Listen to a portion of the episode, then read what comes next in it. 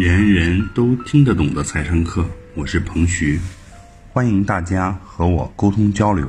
我的微信号是幺三幺零一八六零零一八，幺三幺零一八六零零一八，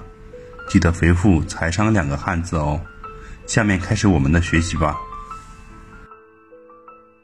那这两天呢，又有一个新闻呃爆出来了，这个我觉得非常，本来呢这个主题不打算给大家分享了，后来我觉得真的是这个是太有意思了哈，太值得大家学习了。那我们今天就讲一讲格力董小姐的这个投资精神，哎，我们真的应该从董小姐身上学习学习她的坚持精神。那这个事情呢，大家都知道啊，格力啊，董小姐、董明珠还有银龙、珠海银龙新能源车的一家企业。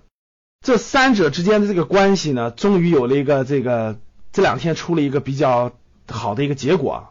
中途也是扑朔迷离，很有意思，中间穿插了很多商业的东西、上市公司的东西，包括这个企业家精神、包括投资的精神等等。那我今天大概花六七分钟的时间给大家交流交流，我希望大家会有所收获的。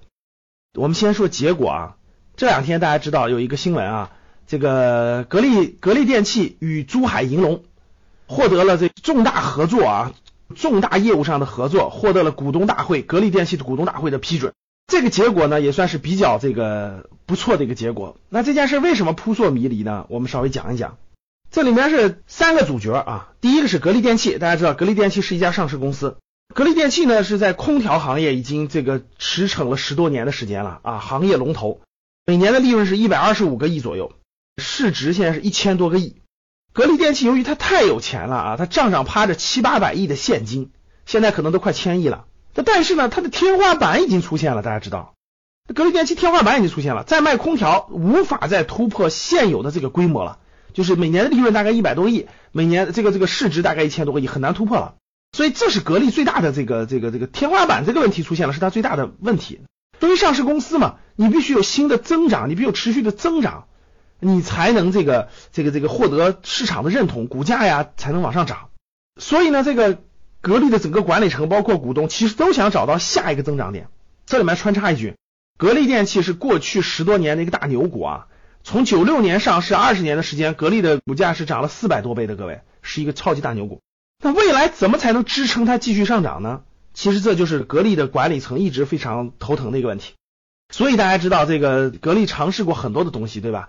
除了家用电器以外，在做家用电器的一些细分领域的探索，比如说智能家电等等，也推出了格力手机。但是大家，我相信大家都能从通过市场就看得出来，格力手机并不太成功。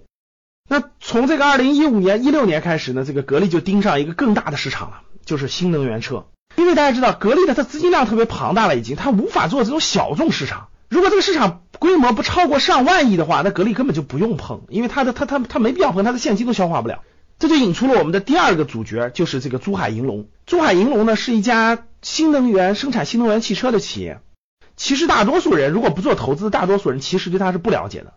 啊。大家比较了解的是一些这个这个新能源汽车嘛，比如说比亚迪呀，比如说特斯拉呀等等等等。那这个珠海银隆是做客车的，是做这个新能源车，它是做以客车为主的。其实呢，这家企业的营业额各方面都还不高。但是呢，号称有一种技术，这个可以快充，实现快充，二十多分钟快充，充完了以后就能实行驶。其实我们大家也都没有大规模的见过这个公司的产品等等啊。但是这个也是我们的第三个这个故事主角，董小姐就看上了。董明珠看上这个珠海银隆以后呢，这个曾经发起过一个提案，在二零一六年九月的时候发布了一个收购案，想通过呢一百三十亿现金的方式收购珠海银隆百分之百的股权，并且呢这个配套募资一百个亿，就定向增发一百个亿左右。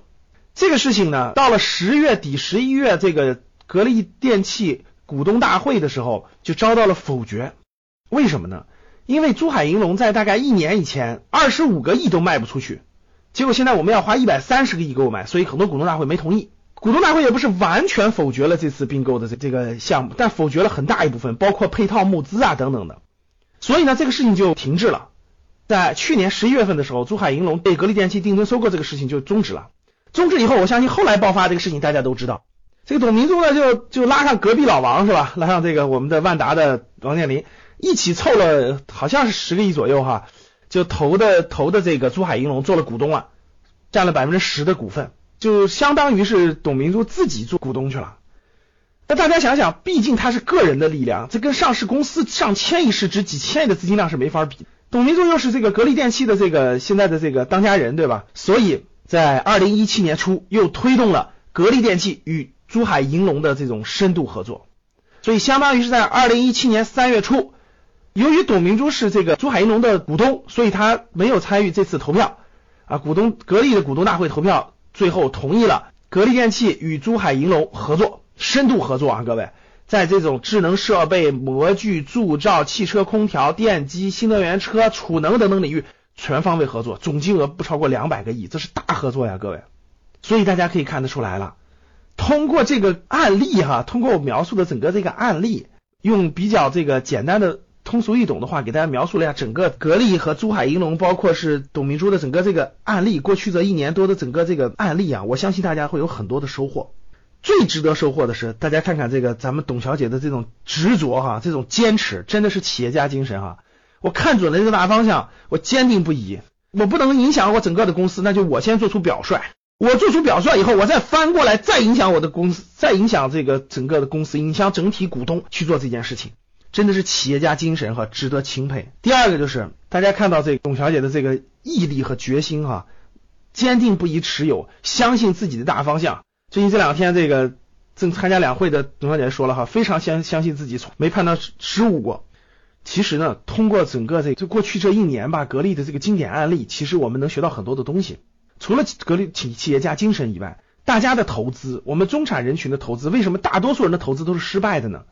其实有很重要一个原因，就是大多数人其实没有像董明珠这样的身上的这种坚持、这种耐性啊、这种商业的信念，没有这些东西，坚持不了那么长时间，一个风吹草动就可以放弃，所以就大多数人的这个投资是不成功的，跟这个有很大的关系。通过董明珠身上吧，如果能学到这些坚持的精神，永不放弃。如果我不能影响大多数人，我们能能不能先做表率，对未来五到十年的甚至二十年的长远眼光？做投资的视野、格局等等，都能对我们的投资有所帮助。好的，希望你有所收获。以上就是本次课程的内容，人人都听得懂的财商课。喜欢本节目的朋友，请关注和订阅。欢迎在评论区留言互动，也可以添加彭徐的微信：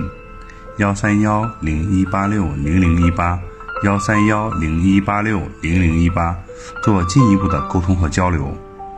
感谢大家的收听，我们下期再见。